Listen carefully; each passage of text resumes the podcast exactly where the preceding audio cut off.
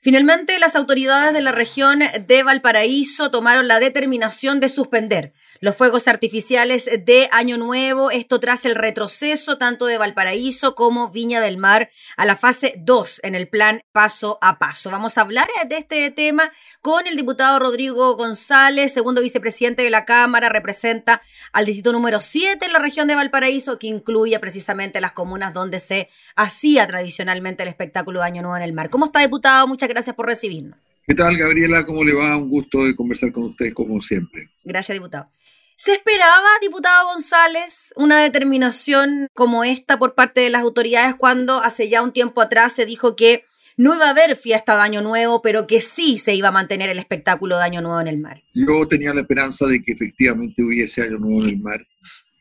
Por lo siguiente, porque como el espectáculo es al aire libre, eh, no tiene los riesgos que normalmente tienen eh, eh, otras actividades. Ahora, las autoridades conocen la forma como se propaga el virus, ¿no? y sobre todo ante la amenaza de que hay una nueva cepa o una cepa, una variante de la cepa, que todavía no se ha detectado en Chile y no se ha investigado cuál va a ser su propagación y su velocidad. Eh, la medida preventiva es que eh, no se produzcan cercanías entre las personas, porque normalmente, no obstante que es al aire libre, eh, se producen aglomeraciones.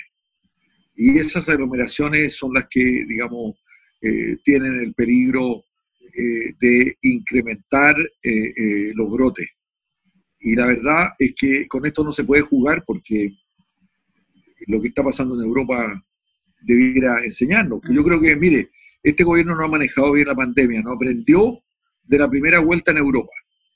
Si hubiese aprendido, tendríamos, habríamos tenido un tiempo más corto, ¿no? Y habríamos tenido eh, las cuarentenas necesarias, eh, las formas de trazabilidad que no se hicieron inicialmente, eh, y, y, habríamos tenido un tiempo mucho más corto y habríamos podido hacer esta fiesta en el mar. Eh, porque eh, habríamos tenido más controlada la pandemia.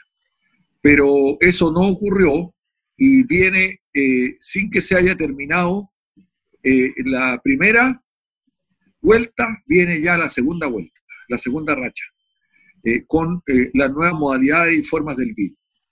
Y lo que expertos internacionales que yo estaba escuchando por un canal internacional esta mañana señalan es que la modalidad eh, COVID, ¿ah? el modo COVID nos va a durar para mucho tiempo.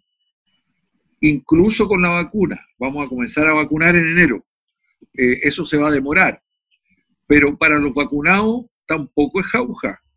Los vacunados tienen que seguir eh, tomando todas las medidas. Y por lo tanto, la responsabilidad social y la disciplina con que abordamos los chilenos socialmente el tema es parte consustancial de la solución. Los pueblos asiáticos han resuelto esto mucho mejor porque son tremendamente disciplinados eh, y responsables, conscientes, tienen un sentido ético del deber eh, muy acentuado. ¿no? Eh, y nosotros somos más sueltos, somos más a la virulía, así, más, más latinos. ¿ah? Y la latinidad nos conspira. ¿ah? Entonces, los aspectos, digamos, afectivo, afectuoso, eh, la chacota, el no tomar las cosas muy en serio, eh, una cierta forma light ¿ah? y frívola, eh, de, de, tomar muchas cosas de la vida que yo creo que el humor es súper importante en los seres humanos, pero, pero la frivolidad no es buena consejera y al final, digamos, produce estragos. Y yo creo que allí yo llamo a la responsabilidad toda solución de la pandemia requiere, digamos, una gran colaboración y contribución de cada una y cada uno de nosotros. Diputado Rodrigo González, Volviendo al tema del año nuevo en el mar, ya el alcalde Sharp habla de pérdidas frente a esta mm, determinación, se estima por lo menos 250 millones por cancelación de los fuegos artificiales, habla incluso de una nueva fecha para poder tener este espectáculo.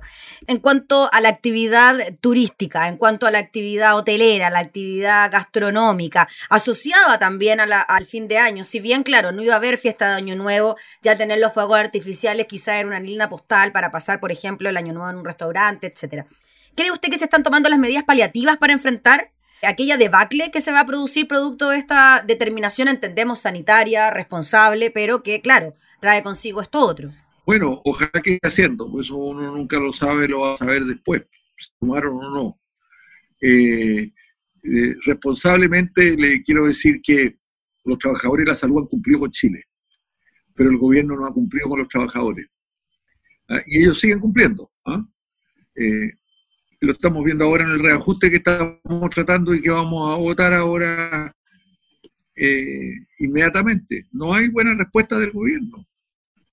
Eh, el bono COVID no ha sido aprobado como estábamos esperando para los trabajadores de la salud y que debiera ser incluso para los trabajadores de la educación. Nosotros hicimos un proyecto de resolución que los trabajadores de la educación y el sector público en general ha sido el sostén, el pilar en que este país se ha eh, sostenido durante la pandemia. Ah, ahí hay una, eh, eh, una solidez, digamos, de el funcionamiento de todas las instituciones del Estado y de la organización del país que es fundamental.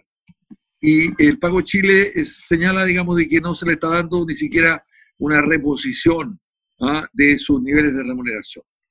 Entonces, yo creo que ojalá que eso no merme mucho la motivación de ellos, ellos tienen una motivación ética muy fuerte y han estado en todas las emergencias y han cumplido. Mm. Pero yo creo que eh, eh, el gobierno no le está cumpliendo a Chile ni en la ayuda social, porque se sigue ahora distribuyendo la segunda cuota de, eh, la, de, la, de las, del retiro de AFP, y el gobierno no corrige, el IFE no lo ha corregido.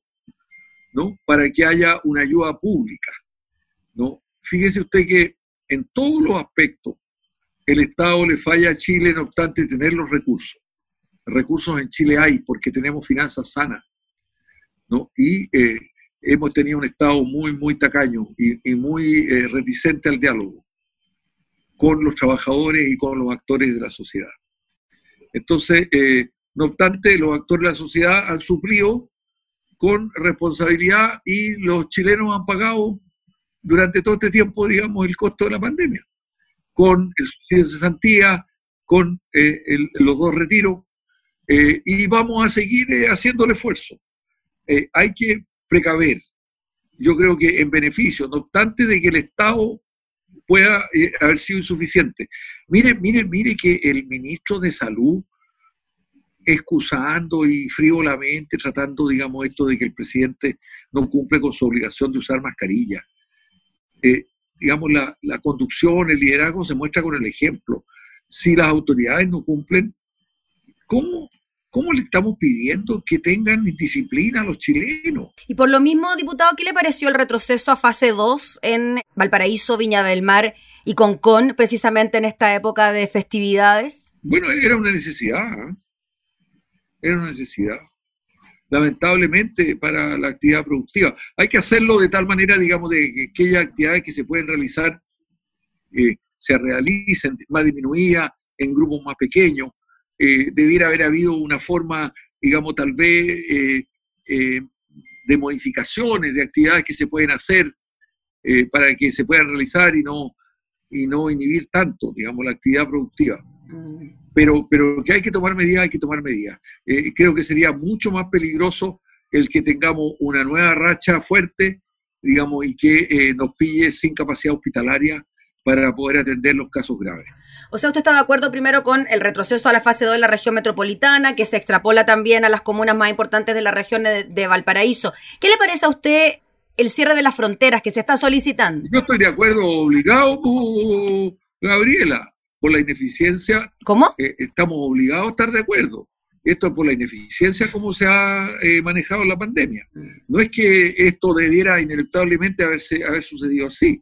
¿no? Si el gobierno hubiese estado, digamos, más atento y hubiese sido más eficiente y más profesional en atender la pandemia, eh, eh, habríamos tenido una contención más rápida en la primera vuelta y habríamos podido abordar mejor esta segunda. Diputado, ¿y el cierre de fronteras del que se habla? ¿Cómo lo ve usted en relación a la injerencia que haya tenido la apertura para esta segunda fase y también que sigan? Oiga, hay cosas absurdas ahí, hay cosas absurdas porque a los chilenos salen a viajar al extranjero, no hay ninguna restricción, ¿ah?